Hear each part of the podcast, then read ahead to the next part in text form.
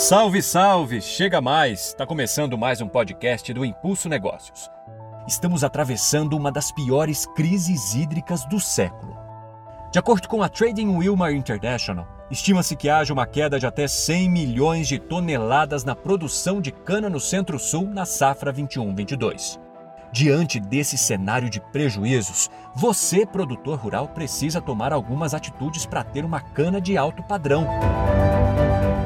Decolagem autorizada. O programa está no ar.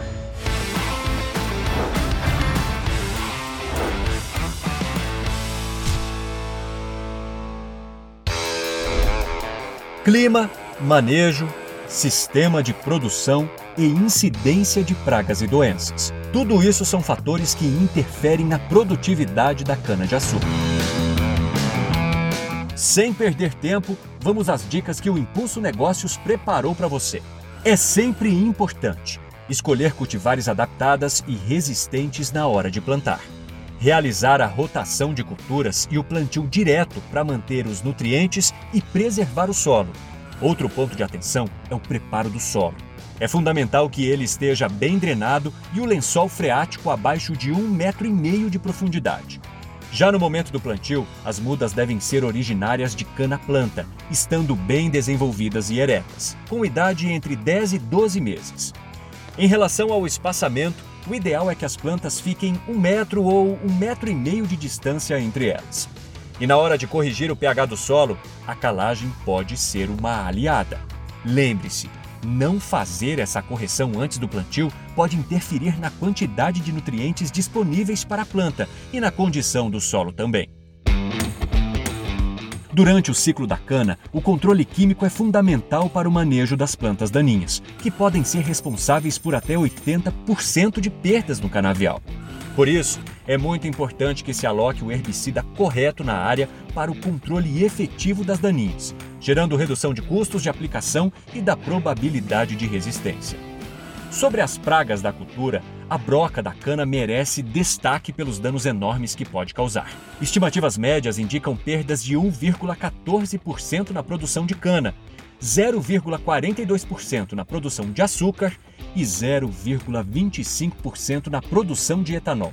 Como conta Paulo César Donadoni, líder de desenvolvimento de cana-de-açúcar para a América Latina. A broca da cana traz danos graves tanto no volume da produção, reduzindo o peso dos pomos, quanto na qualidade da cana produzida. Portanto, estas alterações de qualidade da matéria-prima cana impactam negativamente a eficiência industrial da usina, tanto na fabricação do açúcar, bem como do etanol. É uma praga que carrega um prejuízo ao produtor do campo à indústria.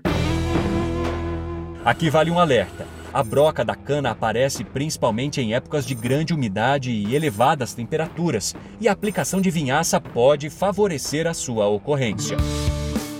Estamos em Maurilândia, Goiás. Para auxiliar no monitoramento das pragas, o produtor rural Renato Ferreira da Rosa conta com a ajuda do Patrulha, um serviço que oferece assistência técnica e acompanhamento com profissionais qualificados.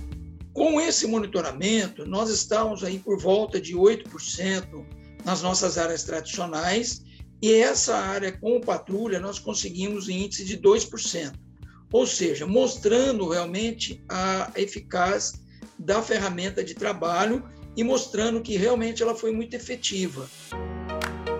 O Renato está usando o Patrulha há um ano e ele não tem dúvidas da importância de incluir esse serviço como parte do planejamento da safra.